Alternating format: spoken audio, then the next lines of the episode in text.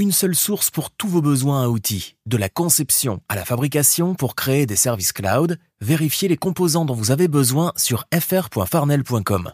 Semi-conducteurs, capteurs, connecteurs, cartes d'évaluation et plus encore, fr.farnel.com.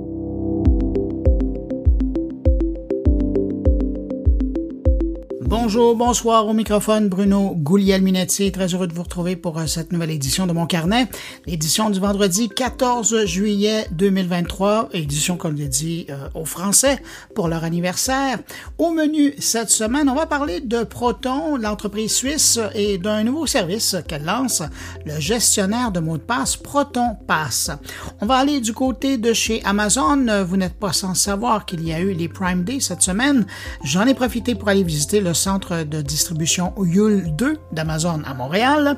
On va parler avec euh, Jérôme Colombin du podcast Monde numérique qui vient de tester l'agent conversationnel Bard de Google qui est maintenant disponible en France en français et je vous vends un des punch à l'avance, il n'est pas encore disponible chez nous en français ou en anglais. Et puis, on va parler d'assurance pour se protéger contre le cybercrime ou les cyberrisques avec Antoine Elhage de chez LMBF, cabinet d'assurance et services financiers. D'ailleurs, je tiens à remercier LMBF qui soutient la production de mon carnet cette semaine. Et puis, il y a mes collaborateurs, il y a Thierry Weber qui va nous parler de Suisserie et Stéphane Ricoul qui va poursuivre sur le thème du burn-out euh, numérique, mais cette fois avec euh, une petite twist un peu particulière. Juste avant de revenir sur l'actualité numérique de la semaine, je veux saluer tout particulièrement cinq auditeurs de mon carnet. Salutations toutes particulières cette semaine à Jack Roy, Steve Waterhouse, Jean-Marc Tremblay, Teresa Fallon et Patrice Charbonneau. Merci à vous cinq pour votre écoute et puis merci à vous, que je n'ai pas nommé, mais qui m'accueillez en ce moment entre vos deux oreilles. À tous, je vous souhaite une excellente écoute. La tech en continue. Vous connaissez Radio Mon Carnet? C'est le meilleur du podcast Mon Carnet, diffusé 24 heures sur 24, 7 jours semaine. Avec plus de 1000 entrevues et chroniques proposées par Bruno Guglielminetti, Jean-François Poulain, Thierry Weber et Stéphane Ricoul. Pour écouter Radio Mon Carnet, c'est simple. Allez sur radiomoncarnet.com ou visitez le blog moncarnet.com.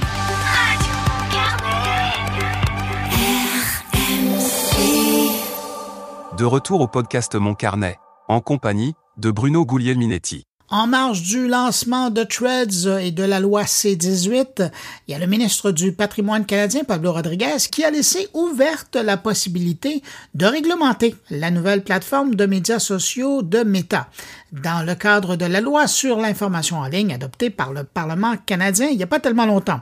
Je vous rappelle que cette loi oblige Google et Meta à rémunérer les médias pour les informations relayées ou réutilisées sur la plateforme. Interrogé sur l'inclusion du nouveau réseau social de Meta dans le projet de loi C-18, M. Rodriguez a répondu qu'il pourrait éventuellement être inclus dans la réglementation et pour cause, hein, la plateforme connaît beaucoup de succès et a déjà atteint plus de 100 millions d'utilisateurs seulement en cinq jours d'existence. D'ailleurs, en passant, j'ai demandé une entrevue avec le ministre Rodriguez sur le sujet, mais pour le moment, je n'ai pas encore de nouvelles de sa part. TikTok fait son entrée sur le marché de la musique en ligne avec le lancement de TikTok Music, qui vise à combiner des fonctionnalités sociales avec l'écoute de musique.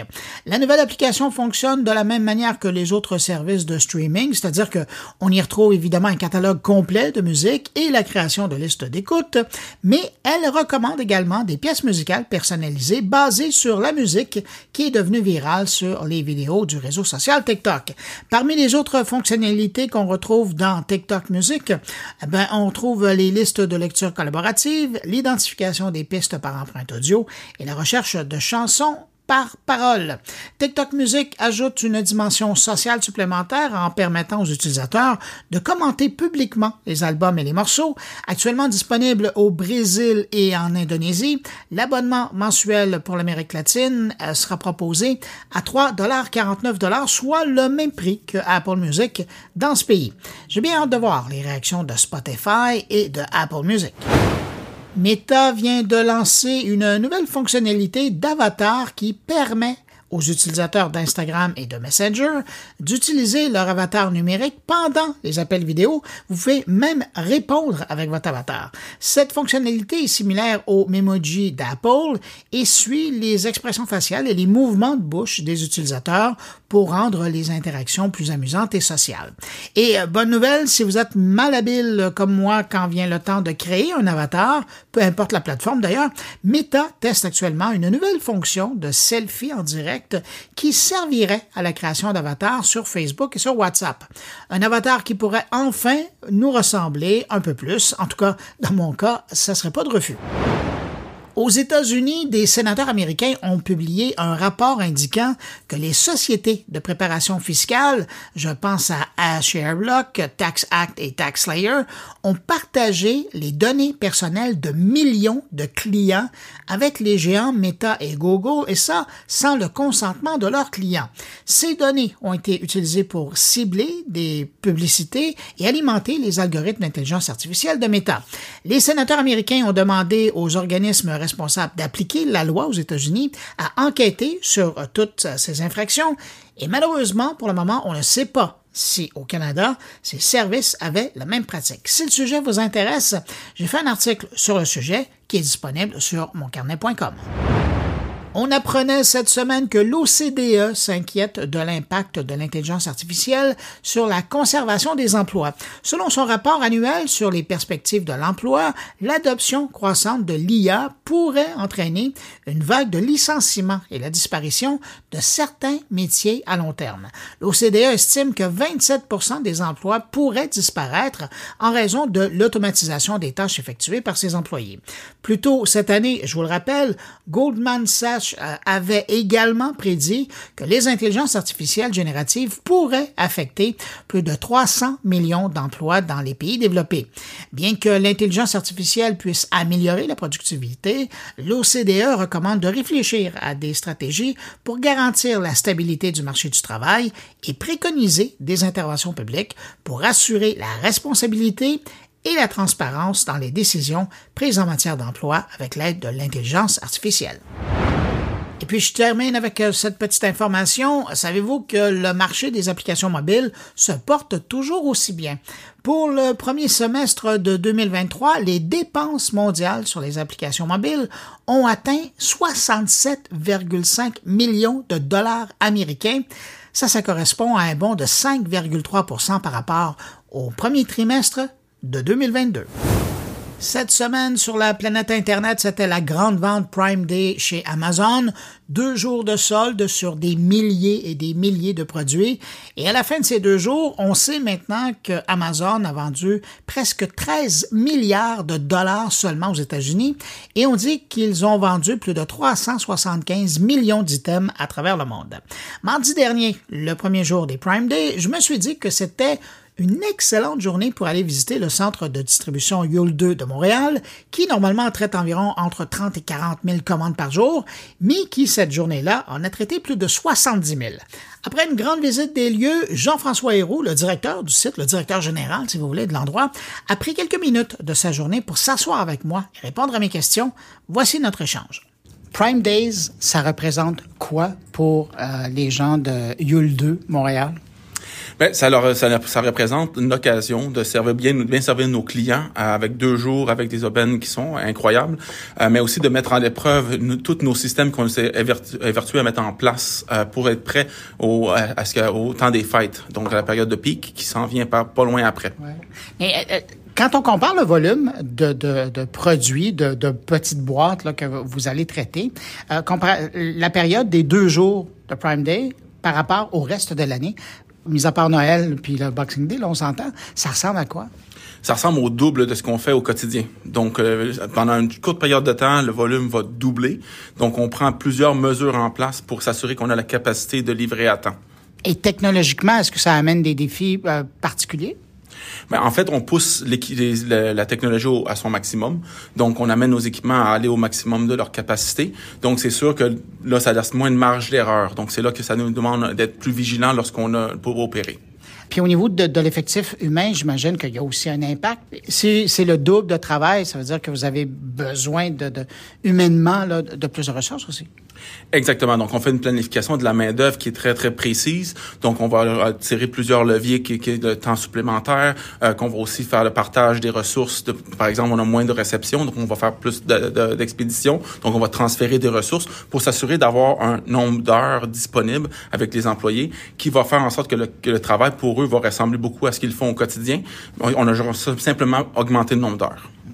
C'est la troisième année c'est le troisième anniversaire euh, ici. Qu'est-ce que vous avez appris des, euh, des Prime Day précédents que vous appliquez maintenant aujourd'hui?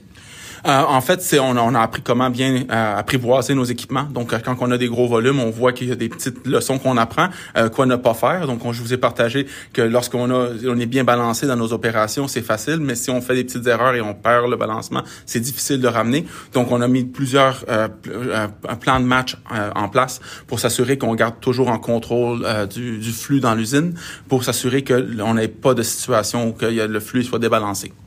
Puis je regardais aussi, puis d'ailleurs, vous, m'avez montré quelques endroits où les installations ont évolué au bout de trois ans. Vous avez appris, vous avez adapté des choses. J'aimerais ça vous entendre là-dessus parce que j'ai vraiment l'impression, en vous écoutant là, ce matin quand vous m'avez fait faire le tour, j'ai l'impression que vous êtes vraiment sensible aux commentaires des gens qui sont sur le terrain et que vous modifiez, je dirais pas de jour en jour, là, mais vous, vous c'est important pour vous de modifier puis d'évoluer avec le besoin des gens qui travaillent sur place. Oui, bien, on a plusieurs mécanismes euh, comme, comme, pour avoir des rétroactions parce que les gens qui font le travail, vont avoir c'est quoi les obstacles, comment ils peuvent travailler mieux euh, et qu'est-ce qui facilite leur travail. Donc, on est très à l'écoute euh, à ce niveau-là. Donc, que ce soit au niveau de la santé et sécurité, des fois, on est amélioré la qualité ou, la, ou la, simplement la productivité. On est toujours à l'écoute. On a plusieurs processus qui peuvent euh, mettre un message sur notre portail qu'on appelle Ma Voix. Euh, et nous, on va prendre action. On a les marches Gamba où là, l'équipe senior va aller sur le plancher ou c'est tout simplement en discutant avec leur leurs gestionnaires directs et qui peuvent mettre en place des projets pour améliorer le site. Euh, donc, tout en étant en, maintenant une bonne gestion du changement pour s'assurer que les changements n'amènent pas d'autres problèmes. Parce que c'est ça. À un moment donné, parce que puisque vous essayez de régler des problèmes, mais de temps en temps, ça doit en créer. Mais je reviens donc sur, sur euh, la, la progression, l'évolution des installations. Quand vous regardez ce que vous avez fait en trois ans, est-ce que vous diriez que votre centre de distribution maintenant, il est, il est mature ou dans votre tête, vous, vous pensez encore à des choses? C'est toujours le jour 1. Donc, euh, il y, a, toujours des nouvelles... Soit que le marché va évoluer, les besoins vont évoluer. Donc, on est en constante recherche comment on peut s'améliorer. Euh, donc, ça, c'est une chose qui... On, garde toujours la culture du changement, l'amélioration en continu. Donc, je me dirais, on est, on est plus mature qu'on était, mais on n'est pas aussi mature qu'on sera l'année prochaine. Je regardais votre installation, puis en vous parlant, dans le fond, je réalisais ça. Vous êtes, un, je vais prendre l'expression anglaise, là, vous êtes un méchant showroom pour les services de AWS. Hein? Parce que je regarde tous les systèmes que vous utilisez, la puissance, l'organisation. Vous, êtes une belle démonstration de ce qui, ce qui est offert à d'autres entreprises aussi. Oui, ben en effet, on collabore beaucoup à l'interne euh, pour justement aider AWS à montrer la capacité de leurs produits. Euh, donc AWS nous offre les services d'info nuagiques qui roulent en fait nos opérations. Donc c'est on a une bonne coopération et on a plusieurs clients du Québec qui sont capables d'en profiter. Et, comme je sais que vous êtes quelqu'un de sage, qu'est-ce que vous vous dites avant le début des Prime Day pour passer à travers les deux jours? Oh, en ce moment, je, me demande est-ce que tout le monde est prêt? Et là, après ça, la réponse c'est oui. Euh, mais en gros, euh, on se dit beaucoup de choses. En fait, la chose qui est le plus important, par contre, qu'on se dit, puis justement, on en a parlé hier, c'est de toujours garder le, le, le, message clair pour les associés et, et, les, et même mes gestionnaires, c'est qu'il n'y a pas une boîte plus importante que vous. Donc, ça va quand ça devient occupé, il faut faire attention de ne pas perdre la, la, notre concentration, parce que c'est là qu'il y a des choses qu'on peut pas revenir en arrière qui peuvent se produire. Donc, euh, lorsqu'on a un, un besoin d'aide, on lève la main pour s'assurer qu'on reste en contrôle? Est-ce qu'il y a une façon que le client, le consommateur, l'utilisateur, parce qu'au Québec, on parle quand même, c'est une personne sur deux hein, qui utilise vos services maintenant. Est-ce qu'il y a une façon qu'on devrait se préparer euh, au Prime Day? Là, on, s'entend, c'est vendredi, il est trop tard, mais peut-être pour l'an prochain, là, avoir ça en tête. Est-ce qu'il y a une façon pour les, les clients de se préparer pour euh, être plus efficace, pour rendre le service plus agréable? Pour le client, c'est de, de, pouvoir regarder les, les, offres qui sont en, qui, qui arrivent. Euh, je crois que nous, de notre côté, on s'assure qu'on va être capable de répondre, bien entendu. Jean-François, merci beaucoup. Ça fait plaisir.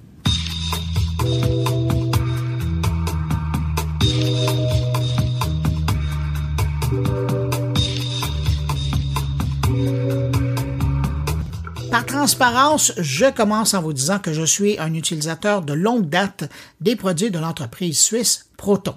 Et j'aime tellement leurs services, qui sont pour la plupart d'ailleurs offerts gratuitement, que je paie même pour certains.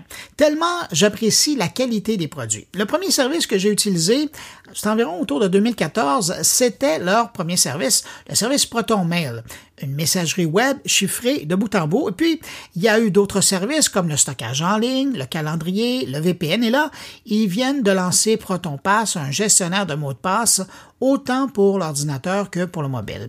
Étant fan de la marque, étant fan de leur approche de la vie privée ou du respect de la vie privée, je me suis dit que c'était un excellent prétexte pour les mettre de l'avant et d'inviter quelqu'un de chez Proton pour parler de leurs différents services, mais particulièrement de ProtonPass. Alors, on m'a offert de parler à Son Nguyen et le chef de produit de ProtonPass. Alors, on va le rejoindre immédiatement à Paris. Bonjour, Son Nguyen. Bonjour.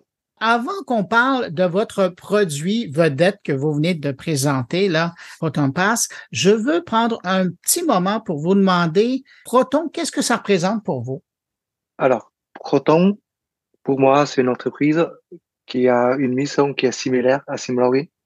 Donc, c'est pour ça euh, que, que l'année dernière, on a décidé de, rejoindre Proton.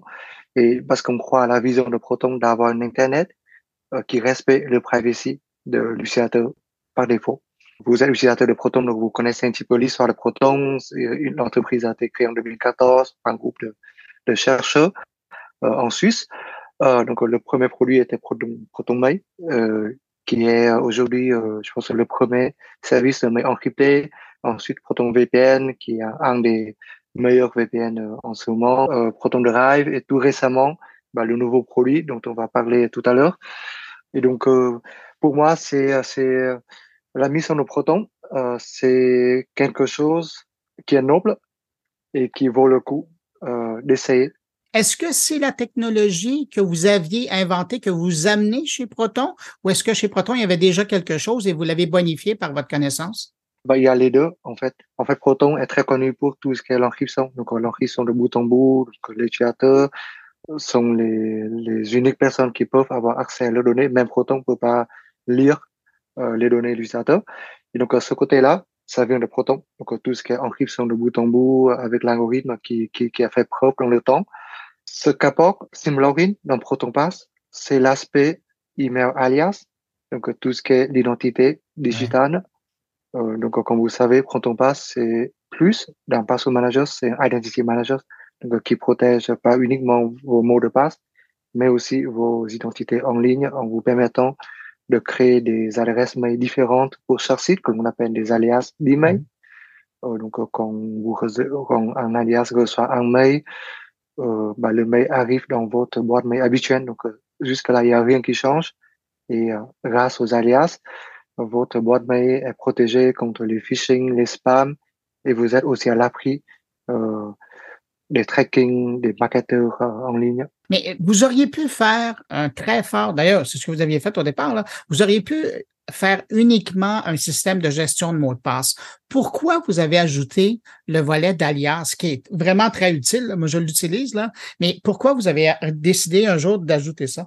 C'est toujours dans la vision de SimLogin d'avoir quelque chose qui gère à la fois les mots de passe et les usernames. Parce qu'un password manager, c'est pas uniquement pour les passwords, c'est pour les logins et dans un login, on a le côté username qui est très souvent une adresse mail et on a le côté mot de passe. Et donc, pour nous, d'avoir un mot de passe unique par, par site web n'est pas suffisant. Euh, ce serait bien aussi d'avoir un username unique par site parce que déjà, ça augmente le niveau de sécurité. Et en plus, bah, ça, vous, ça protège votre boîte mail contre les, euh, tout ce qui est spam, phishing, euh, et ça vous évite d'être traqué euh, en ligne parce qu'en fait, quand on, utilise la même adresse mail sur tous les sites, c'est très facile de vous suivre partout, de construire un profil sur vous en basant sur vos navigations euh, euh, sur Internet. Est-ce que vous aviez quelqu'un en tête, vous, quand vous avez développé votre produit au départ? Parce qu'on s'entend, euh, Proton Mail au en 2014, là, euh, moi, je me souviens de, du, en guillemets, du pitch de vente et on nous parlait de, c'était une adresse qui allait être utile pour les journalistes, pour euh, les gens qui font de l'enquête, pour les gens qui sont vraiment soucieux de protéger leur identité. Mais les années ont passé. Qui est le client type qui utilise un, Proton Pass maintenant? En fait, Proton Pass, le target de Proton Pass, c'est le rang public, donc n'importe qui peut utiliser Proton Pass. Et c'est pour ça que le produit est, euh, est designé euh, en sorte que ce soit très facile à utiliser, que l'expérience utilisateur est très importante. Euh, parce que pour nous, en fait, comme, comme la mission de Proton est vraiment de démocratiser le privacy et la sécurité à tout le monde, donc Proton Pass a été créé avec le même objectif, c'est de permettre à, à tout le monde d'avoir un meilleur niveau de sécurité déjà, parce que c'est un password manager, mais aussi de privacy grâce aux alias de mail. Le mois dernier, c'est quand même pas rien. Il y a euh, Tim Berners-Lee, qui est le, père du web, qui s'est joint au conseil consultatif de la société Proton. Ça fait quoi d'avoir dans l'équipe euh, le créateur du web quand on est un artisan comme ça qui développe euh, des outils pour le web? Bah, c'est c'est un honneur euh, d'avoir quelqu'un aussi important donc, qui, qui supporte la mission de Proton. Donc, euh, ça confirme que euh, en fait, les produits qu'on est en train de créer, les choses qu'on est en train de faire, ont du sens et pas uniquement pour pour nous, mais aussi qui est, qui est validé, qui est confirmé par quelqu'un qui bah, qui est le créateur de l'internet même. Donc, c'est pour nous, c'est c'est une confirmation qui est très très importante et ça ça motive toute l'équipe euh, on peut dire, créer une Internet parce que la vision est beaucoup plus grande que juste euh, un simple produit, c'est de créer une Internet qui est différent où le privacy euh, est respecté. Et donc là, ça, ça nous motive, ça, ça confirme notre bah, notre engagement, notre investissement de de continuer sur, sur sur la mission il y a des gens qui nous écoutent euh, qui sont probablement interpellés par ce que vous dites, mais qui n'ont jamais touché à, un système de gestion de mots de passe. Concrètement, Proton Pass, comment ça fonctionne? Quelqu'un qui veut l'installer sur son, sur son mobile, qui veut l'installer sur son ordinateur, comment ça fonctionne? Euh, alors, c'est très facile.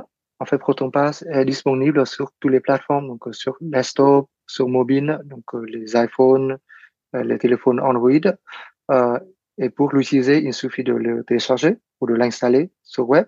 Et ensuite, euh, soit vous avez déjà un compte de Proton, donc vous pouvez commencer à l'utiliser euh, immédiatement. Soit vous pouvez créer un compte, ça prend deux clics. Et une fois que vous avez euh, un compte, quand vous êtes sur un site qui vous demande d'avoir un mot de passe ou un login, ProtonPass va vous aider à générer un mot de passe unique, donc qui est très sécurisé, et aussi un login aléatoire donc qui est différent pour chaque site et qui va sauvegarder ces informations dans euh, dans un veau. Donc veau c'est euh, c'est comme un dossier mais sécurisé. Et la prochaine fois quand vous revenez sur le site, ProtonPass va vous aider à vous loguer rapidement donc en un clic. Euh, donc toutes ces infos sont encryptées euh, de manière de bout en bout. Donc même les métadatas et Proton, même Proton n'a pas accès à ces données on est dans un contexte de l'Internet, du web, où de plus en plus, on voit les gros joueurs euh, comme Apple, Google arriver, même Microsoft, arriver avec des offres de contournement des mots de passe. Microsoft a été le premier à le faire. Euh, Google maintenant le fait. Apple a sa version là avec son gestionnaire de, mots de passe. Est-ce que vous, ça vous complexifie la vie dans ce nouveau contexte-là? Un peu, un peu. En fait, euh, c'est beaucoup plus facile si on a juste username et mot de passe. Mais là, il y a tellement de choses. Euh, en fait, déjà, euh, tous les logins ne sont pas les mêmes. Donc, chaque site modifie un petit peu leur version. Et donc, ce qui rend euh, l'autofine, ce qu'on appelle l'autofine, c'est l'expérience de pouvoir se loguer très rapidement. Ça, ce qui rend l'autofine beaucoup plus compliqué à gérer. et il faut que nous, on suive aussi tout ce qui est l'évolution en termes de d'authentification pour pouvoir offrir à l'utilisateur euh, le meilleure expérience. Euh, mais on n'est pas trop inquiet sur ça. Euh, parce qu'en fait, même avec l'arrivée, on peut dire des big tech comme euh, Google, Apple, etc. Euh, nous, on est quand même très différents par rapport aux big tech. Donc déjà, ProtonPass, c'est open source. Comme Mhm. tous les produits de Proton, euh, le code est totalement open source, donc euh, tout le monde peut consulter, euh, tout le monde sait qu'est-ce qui se passe derrière. Et pour nous, c'est très important, d'autant plus euh, pour euh, un outil euh, qui gère nos données sensibles, comme un password manager. Euh, et deuxièmement, euh, bah, en fait, Proton est connu pour tout ce qui est l'encryption. L'encryption de Proton, c'est pas quelque chose de nouveau, ça fait preuve dans le temps, etc. Et donc, Proton Pass est basé sur la même technologie. Et donc, ce qui peut rassurer les utilisateurs que le- leurs données seront bien protégées, euh, qu'il n'y ait pas de, qu'il ait pas de faille, qu'il n'y ait pas de fuite, euh, et les données sont uniquement visibles par eux et non pas par Proton ou n'importe qui. Euh, dernière question, et je veux avoir votre réflexion là-dessus. Euh, on parle de, c'est pas pour demain là, mais c'est peut-être pour après-demain. Euh, L'informatique quantique. Il y a quelques ordinateurs à travers le monde. On espère qu'il n'y a, y a pas d'organisations criminelles qui ont encore leur propre ordinateur quantique, mais un jour, ça va probablement arriver. Et quand on parle d'encryptage, d'encodage, des mots de passe, de l'information, c'est tout un défi pour vous, ça. Parce qu'aujourd'hui, avec les machines qu'on a, on peut arriver à décoder un code, mais ça prend une éternité encore. Mais avec un ordinateur quantique, on va pouvoir le faire plus facilement. Est-ce que vous, vous êtes déjà en train de penser à, ce moment-là où vous aurez aussi accès à un ordinateur quantique pour, pour encrypter les données? ce que je vois, c'est que chez Proton, on a une équipe de chercheurs de cryptographie, donc euh, qui, qui se concentre sur toutes les technologies de crypto euh, les plus à jour et de, de trouver le meilleur moyen de protéger euh, toujours de protéger les données de de manière le plus optimale possible contre tous les euh, on va dire les les nouvelles technologies comme les ordinateurs quantiques, etc. Dans la cryptographie, nouveau, ça veut pas dire meilleur. Donc, il y a ces choses-là à prendre en compte. Donc, euh, c'est pas parce qu'il y a des nouvelles technologies qui, sont disponibles qu'il faut sauter tout de suite sur la technologie. Il faut peut-être prendre un petit peu de recul, d'analyser les pros et cons d'avoir euh, avant euh, de, de, de, prendre la décision. Et c'est ce qu'on fait chez Proton euh, avec une équipe de, de gens qui, qui sont experts dans le domaine et qui, qui sont beaucoup plus forts que moi, évidemment. Et, ils ont fait, ils ont fait leurs études dedans, c'est leur spécialité. Ils gardent un œil euh, tout près sur tout ce qui est de nouvelles technologies, sur l'ordinateur quantique, pour être sûr que si un jour ça devient une réalité, bah, Proton euh, saura quoi faire pour, euh, encore protéger les données utilisateurs. Votre sagesse est rassurante. Ma vraie dernière question, quelqu'un qui est intéressé, parce qu'on le disait hein, maintenant, Proton Pass est disponible sur toutes les plateformes, quelqu'un qui veut le télécharger, quelqu'un qui veut l'installer, par où il passe pour accéder à Proton Pass? Oui, il suffit d'aller sur proton.me et euh, là, vous allez voir Pass et vous cliquez sur Pass et après, il y a des liens de téléchargement qui sont disponibles pour, pour tous les plateformes. Excellent. Sonia Nguyen, je rappelle, vous êtes le chef de produit pour Proton Pass, puis on vous rejoignait à Paris. Merci beaucoup d'avoir pris du temps pour répondre à mes questions. Merci beaucoup, Bruno. Au revoir. Au revoir.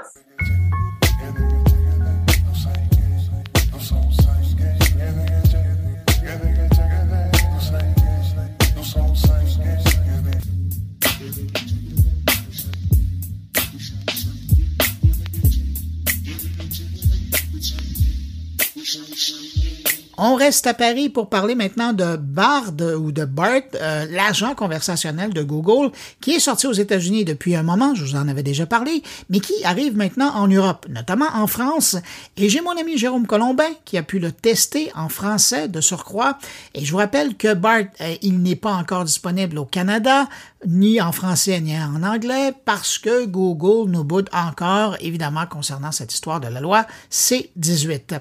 Alors, pour voir à quoi ça ressemble ce nouveau service de Google, on va rejoindre immédiatement Jérôme Colombin, l'animateur du podcast Monde numérique, dans son laboratoire de tests et d'essais. Salut Jérôme Colombin. Bonjour Bruno. Hey Jérôme, cette semaine, t'as mis chanceux, après quelques mois quand même, mais probablement que le service s'est bonifié. T'as mis la main sur Bard, t'as as testé la bête. Ouais. C'est quoi tes, ton- tes premières réactions à, à utiliser Bard de Google? Alors Bard en français, hein, puisque Oui, pardon. effectivement la nouveauté c'est ça, Euh, ça n'existait pas et là tout d'un coup il est disponible en 40 langues, dans 200 pays, etc. Euh, eh bien écoute, ma première impression, il y a du bon et du moins bon.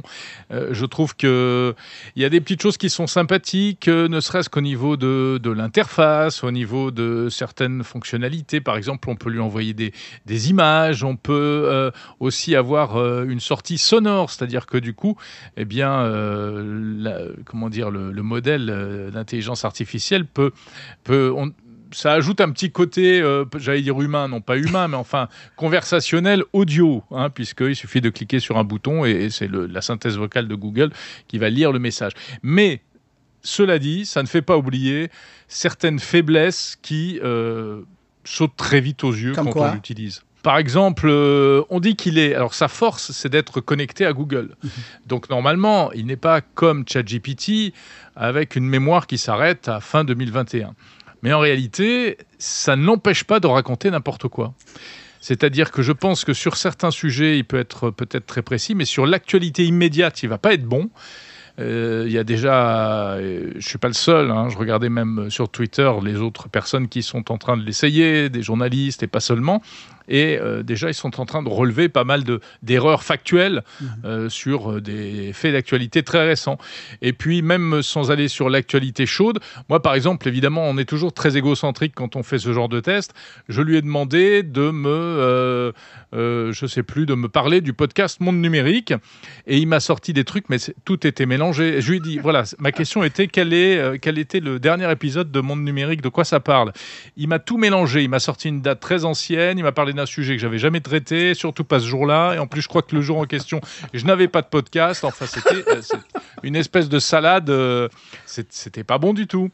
Donc, conclusion, Bard peut tout à fait halluciner comme ChatGPT. Il n'est pas plus euh, sage, il n'est pas plus sérieux que ChatGPT, et ça c'est quand même un peu un problème. On l'avait déjà vu en fait dès la démonstration initiale hein, euh, par Google, il y avait eu un problème, mais ce problème-là ne peut pas être réglé. Je pense que c'est inhérent en réalité aux, outils qui sont utilisés, à ces fameux grands modèles de langage qui fonctionnent par euh, des systèmes prédictifs. J'ai testé aussi effectivement la commande vocale, ça c'est vrai que c'est amusant.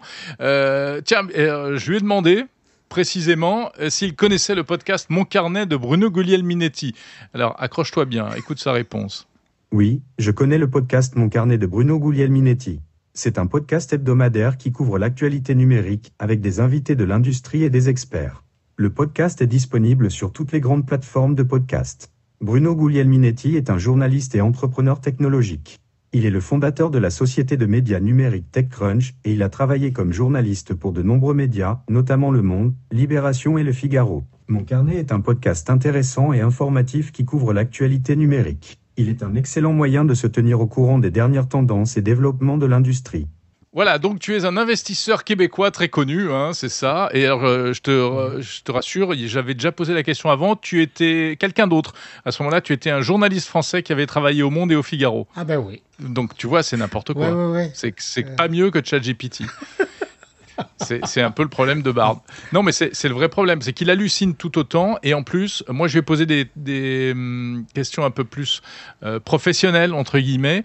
Et euh, ses réponses, par exemple, sur euh, du commercial et autres, et ses réponses étaient beaucoup moins riches que celles de ChatGPT. Euh, je- en terminant, Jérôme, toi qui connais, tu as utilisé et ChatGPT et donc maintenant Bard, euh, est-ce que ce sont des concurrents ou est-ce que c'est complémentaire? Ah. Euh, je pense que pour l'instant, ça ressemble plus à des concurrents euh, et c'est ChatGPT qui gagne.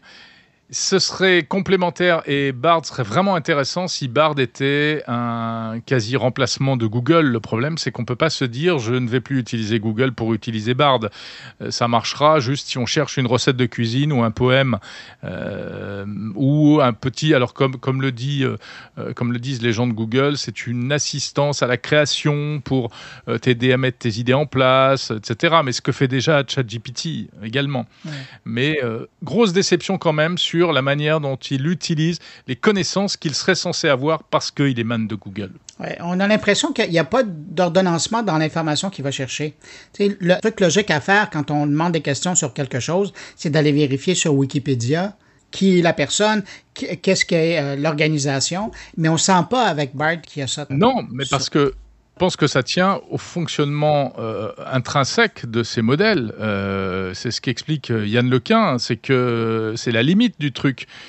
ces outils ne réfléchissent pas vraiment. Ouais. Ils mettent des mots bout à bout et ils calculent des probabilités pour que le mot qui vient et les mots qui soient autour des autres soient cohérents. Mais il n'y a aucune compréhension du sens de ce qu'ils racontent. Ben écoute, Jérôme, merci pour ce clin d'œil au BART en français.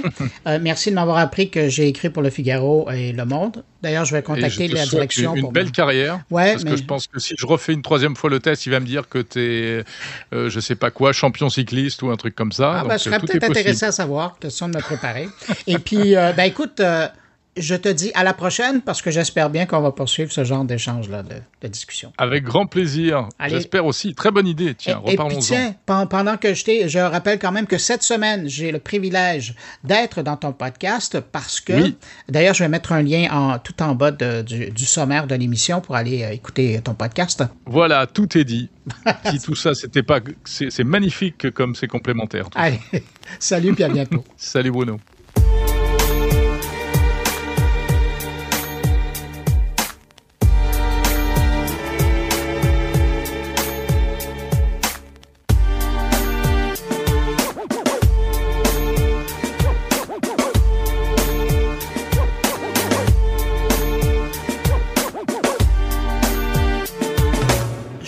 Souvent, et depuis longtemps d'ailleurs, de cyber-risque, de cybercrime, mais j'ai rarement parlé d'assurance dans le domaine et quand les gens du cabinet d'assurance LMBF m'ont approché pour m'offrir de venir en parler, je me suis dit que ce serait une bonne idée et en bonus, ben, ils ont accepté de commanditer cet épisode de mon carnet.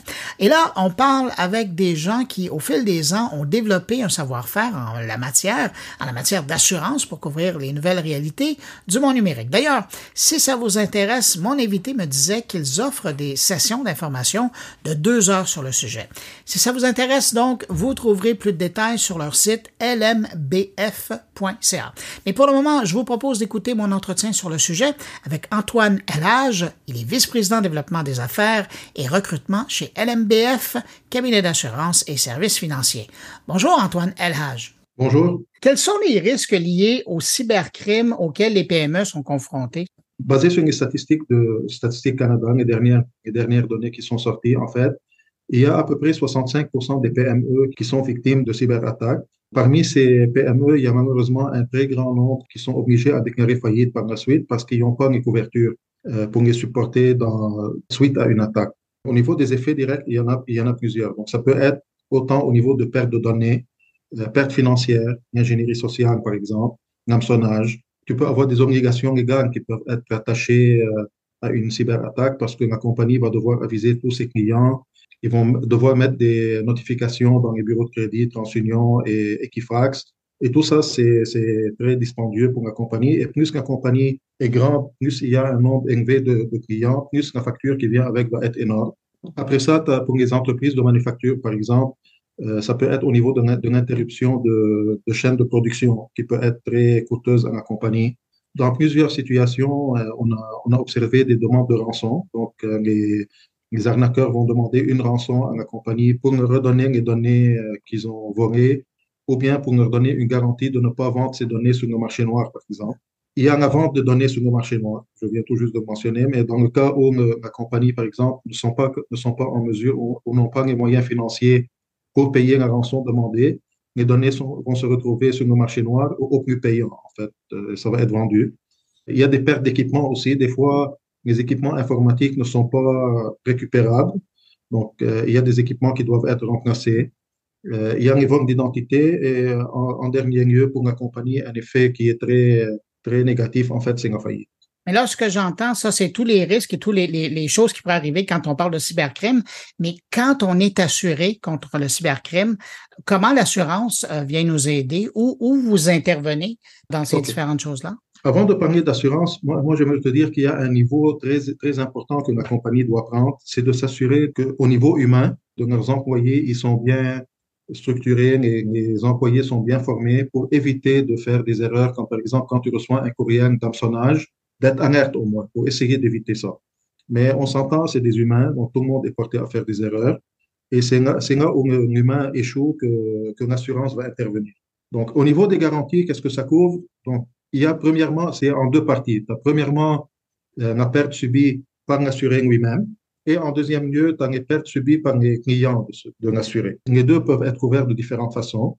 Au niveau des pertes subies par l'assuré lui-même, ça veut dire par le client qui a, qui a souscrit à une police d'assurance cyber, il y a plusieurs garanties. En fait, je vais te nommer les plus importantes et cinq qui sont le plus couramment à payer des, des couvertures et des garanties en cas de, de réclamation. Donc, en premier lieu, tu as les frais pour le recouvrement de données et matériel informatique. Euh, ça, c'est couvert. Euh, la perte d'exploitation liée à une interruption. Donc, euh, quand il y a une, une cyberattaque sur une compagnie, les systèmes sont, il n'y a plus rien qui est fonctionnel. Il y a certainement une perte de, de, revenus qui est liée à ça. Ça peut être couvert par l'assurance.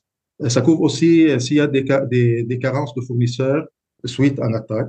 Euh, les frais d'extorsion, comme on a parlé un peu plus tôt, et les vols. Tout ce qui est vol lié aux cyberattaques, vol de données, vol d'informations, euh, ça peut être couvert aussi. Ça, c'est pour, pour, pour l'assurer lui-même. En fait, je, je suis en train d'en parler en résumé parce que la cyberattaque, c'est, ça peut, on peut en parler pendant deux, trois heures et on aura à peine couvert la, la totalité, mais je te donne les grandes lignes de, de qu'est-ce que ça couvre. Et c'est un produit qui est quand même nouveau au niveau de l'assurance. Donc, il y a tout le temps et constamment des modifications, des améliorations qui sont, qui sont amenées là-dessus et des, et, et, des, et des ajustements par les compagnies d'assurance.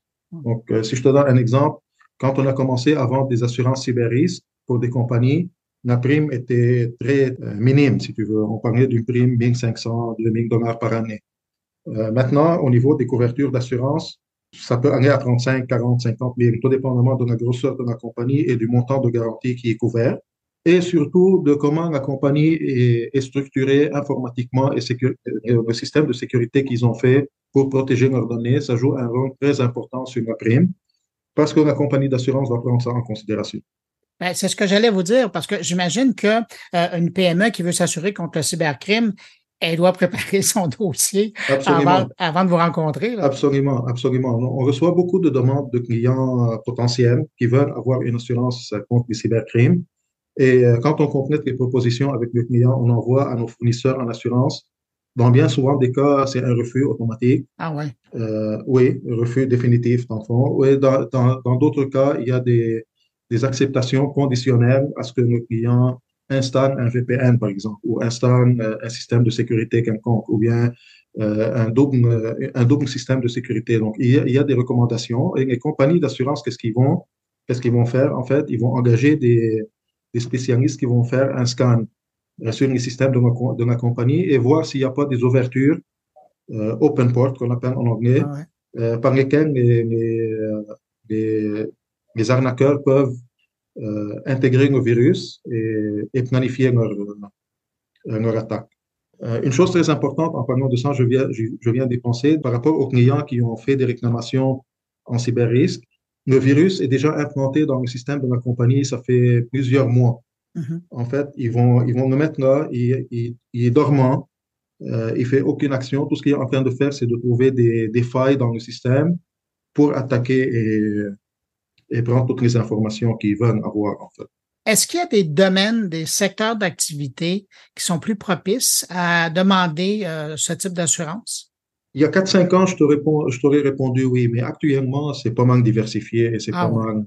C'est dans tous les domaines, dans tous les types de domaines possibles et imaginables. Et c'est pas pour rien que le gouvernement du Québec a mis en place euh, une, obligation, une obligation de la loi 25 qui, qui va être effective en septembre. Donc, euh, c'est dans un effort du gouvernement pour protéger les données des clients, en fait, qui est une très bonne initiative. Ça, c'était pour la première partie qui est la couverture pour l'assurer lui-même. Après ça, tu as la couverture en responsabilité civile qui vient couvrir les intérêts du tiers. Donc, qu'est-ce que ça peut couvrir, par exemple? C'est la protection des renseignements personnels des clients. Donc, s'il y a eu un vol d'identité, par exemple, ça vient couvrir. Euh, ça peut couvrir les, la responsabilité civile liée aux médias. S'il y a une mauvaise publicité qui est occasionnée suite à une cyberattaque par rapport à un client, par exemple. Euh, frais liés aux procédures réglementaires. Comme je t'avais mentionné, il y a des obligations pour les compagnies de faire des déclarations et des, des processus Mhm. bien déterminés. Ça peut être couvert. Les évaluations PCI. Et il y a une assistance cyberiste. Le client, quand il y a une arnaque ou une, euh, quand il est hack, dans le fond, euh, la, la compagnie d'assurance va lui, va lui offrir un support et une équipe spécialisée dans les recherches, la négociation avec les, les arnaqueurs, parce que on s'entend qu'un client lui-même, s'il est propriétaire d'une compagnie, il se fait demander une rançon, il n'y a pas les moyens, ni les connaissances, ni probablement les habiletés pour négocier avec les, criminels. Donc, la compagnie d'assurance va, va fournir ce support pour lui aussi. Quand je vous écoute, j'ai l'impression que euh, dans une stratégie de cybersécurité pour une PME, donc ça passe nécessairement maintenant par une assurance, en plus des, des mécanismes qu'ils vont mettre en place. En fait, c'est pour, euh, il faut que ça soit fait en, en différents niveaux.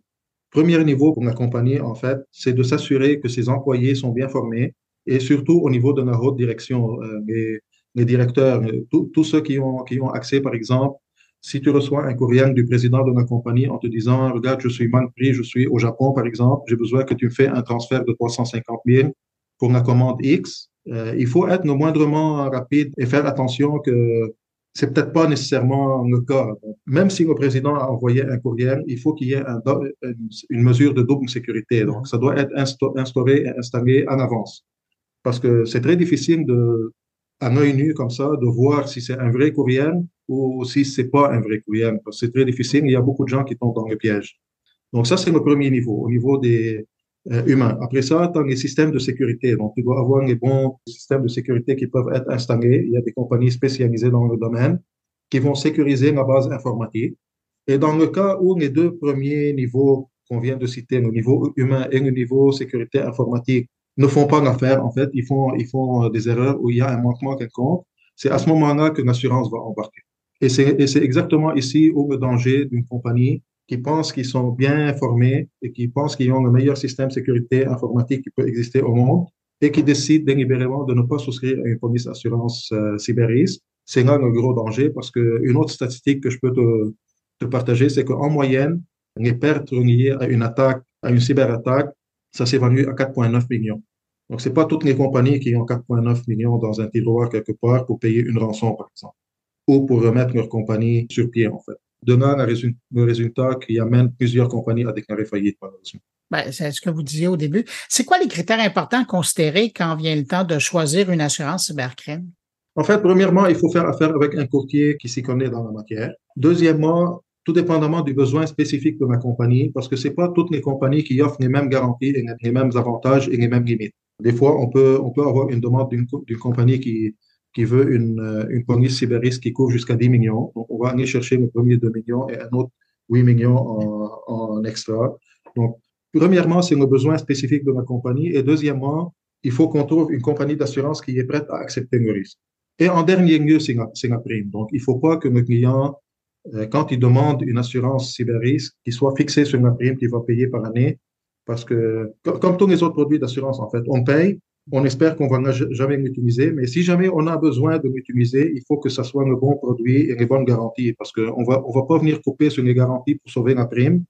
Et en cas de réclamation, on est manque pris. Le fait qu'une entreprise soit euh, assurée pour le cyberrisque, est-ce que ça peut être un, un, élément de plus pour sa réputation? Est-ce qu'elle elle peut aussi l'utiliser dans ce sens-là? Absolument. Tout dépendamment des domaines euh, dans lesquels euh, cette compagnie en question opère. Mais tu, vas avoir des clients, par exemple, qui vont exiger, pour faire affaire avec toi, ils vont exiger euh, une preuve d'assurance qui confirme que tu es assuré contre les cyberattaques.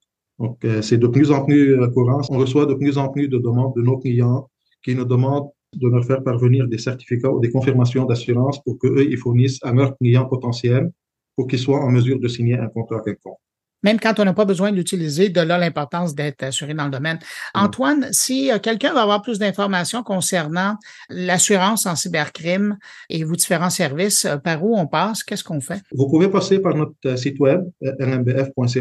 Ils peuvent nous suivre aussi sur nos réseaux sociaux. On est, euh, on est sur LinkedIn, Facebook. On peut recevoir des messages aussi. Donc, on est disponible pour tout le monde en tout temps. Antoine Elhage, vice-président développement des affaires et recrutement chez LMBF, cabinet d'assurance et services financiers. Merci d'avoir répondu à mes questions. Merci à toi, c'est très apprécié. Pour, je, te, je te remercie pour ton temps. Au revoir. Merci.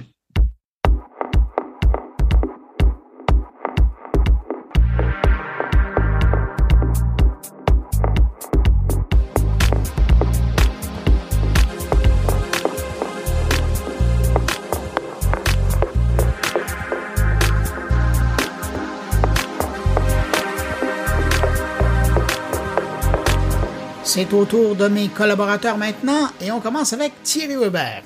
Thierry Weber qui va à nouveau de sa suissitude en nous parlant du défi des noms de domaine en Suisse pour les sites web qui veulent faire local.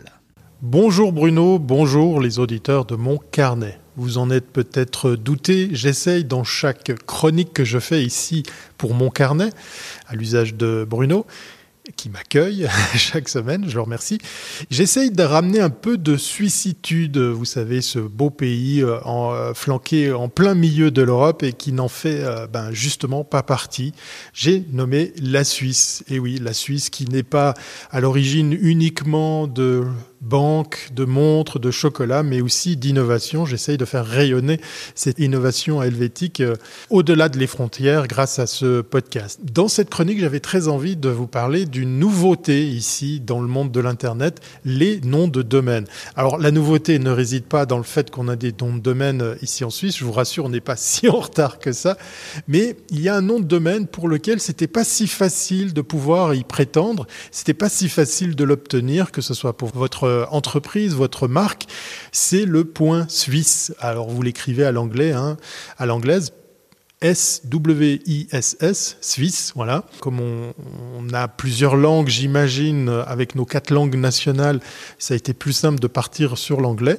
Et grande nouveauté, dès l'an prochain, eh bien, les personnes physiques, elles aussi, et les entreprises individuelles, hein, comme les auto-entrepreneurs, pourront obtenir des noms de domaine en point suisse.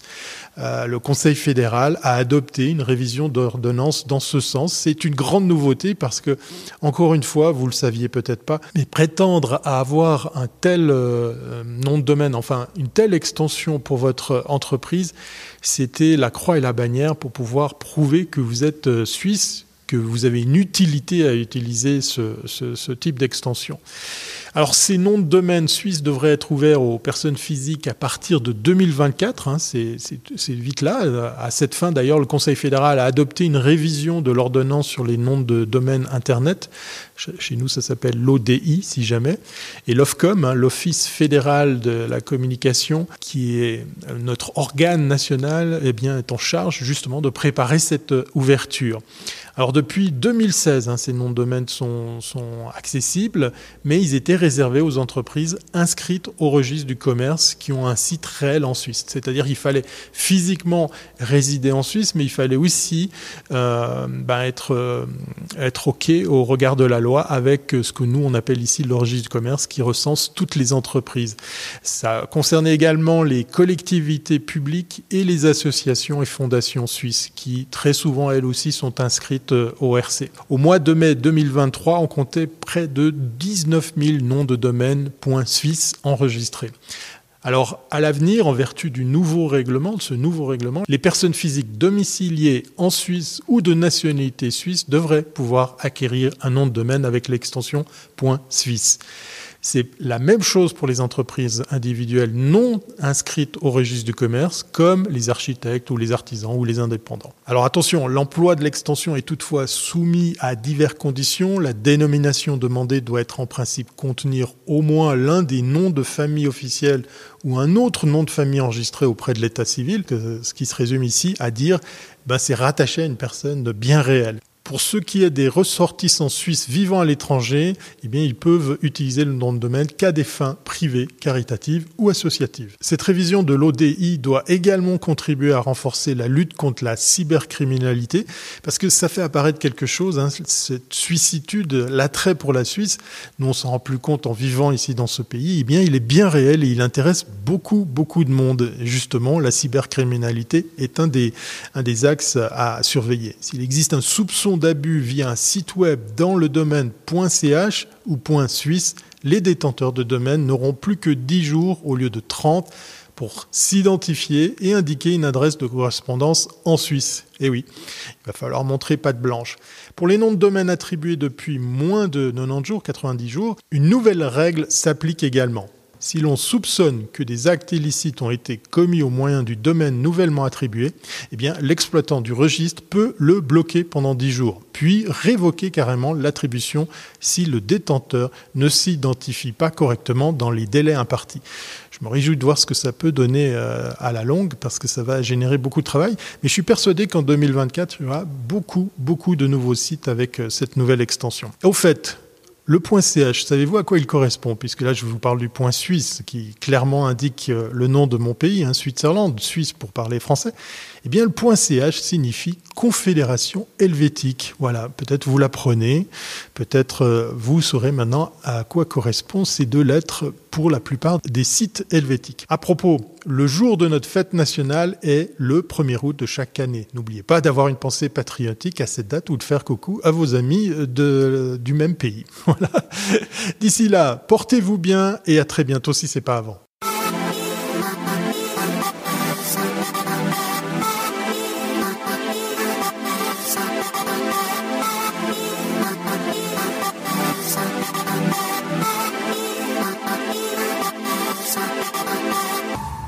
La semaine dernière, Stéphane Ricoul a vraiment eu beaucoup de succès avec son billet sur le burn-out numérique. et je parle autant de sa version audio que de sa version euh, écrite qu'il publie sur LinkedIn. Euh, il arrive euh, cette semaine à y faire une suite, mais cette fois en passant par Xavier Dolan. Vous allez voir, c'est très fort.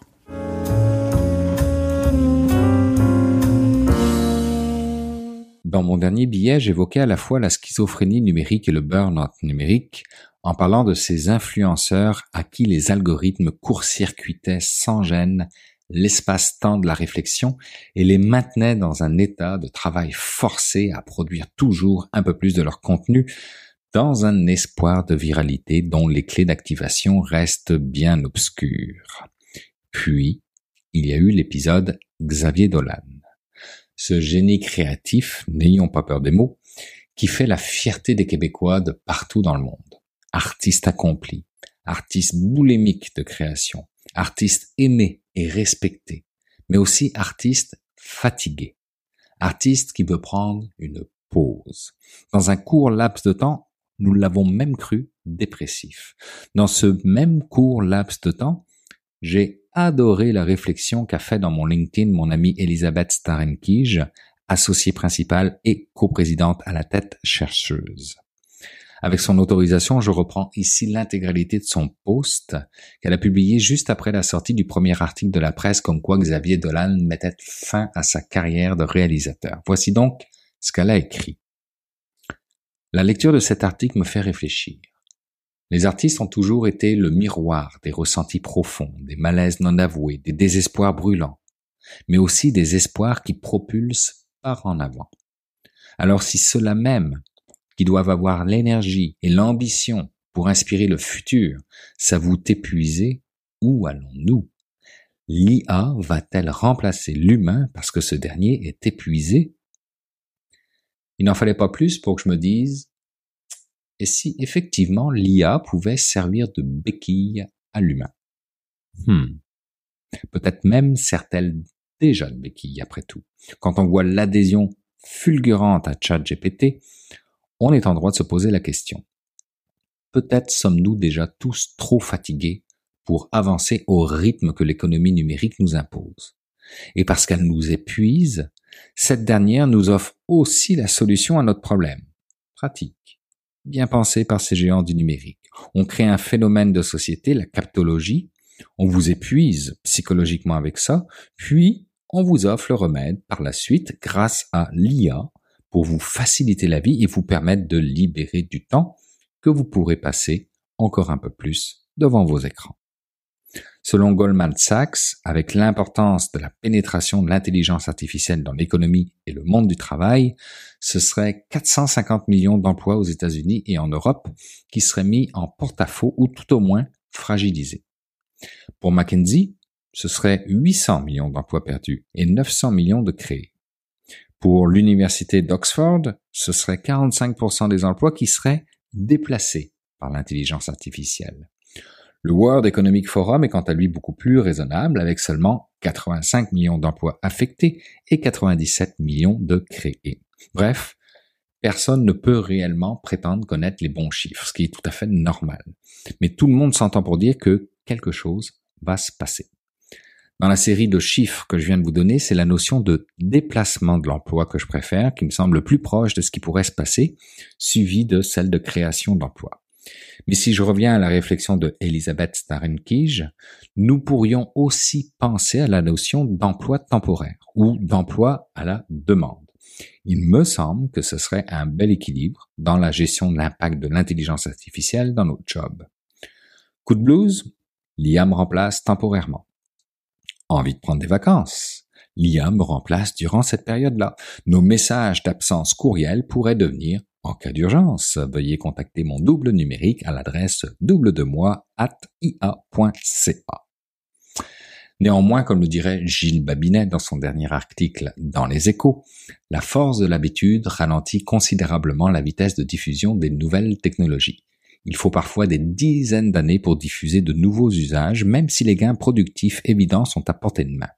Alors, pas trop de panique à avoir, on aura le temps de gérer. Mais sachez que les gains de productivité grâce à l'IA sont tout de même estimés à 35% d'ici 2035.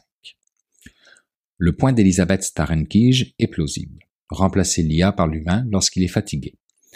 Après tout, les intelligences artificielles que nous avons actuellement sont des intelligences artificielles étroites. Elles savent faire une chose.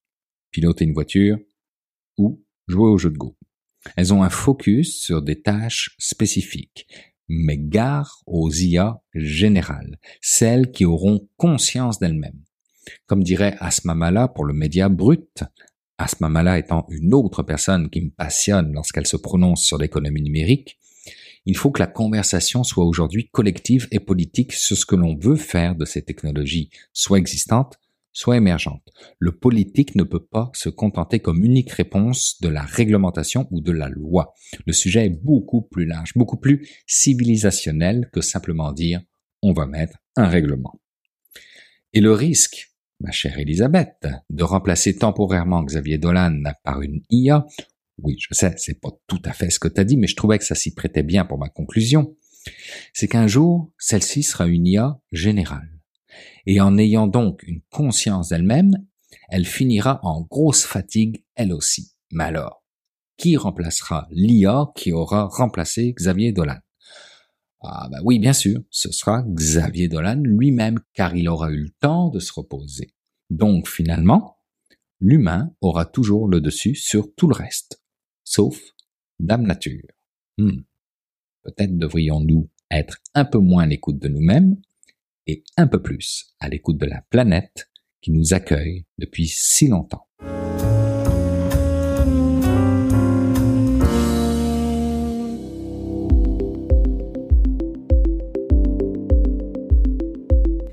Voilà, c'est ainsi que se termine cette édition de mon carnet. Merci à mes invités, merci à Thierry Weber et Stéphane Ricoul pour leur présence cette semaine, et puis merci à LMBF, cabinet assurance et services financiers, de soutenir la production de cette édition de mon carnet cette semaine. Finalement, un dernier merci, et puis c'est pour vous qui avez écouté cette émission jusqu'à la toute fin. Très heureux d'avoir passé ce bout de journée avec vous. Allez, on se donne rendez-vous vendredi prochain pour une nouvelle édition de mon carnet. Entre-temps, ben, je vous souhaite de passer une très bonne semaine et puis surtout, portez-vous bien.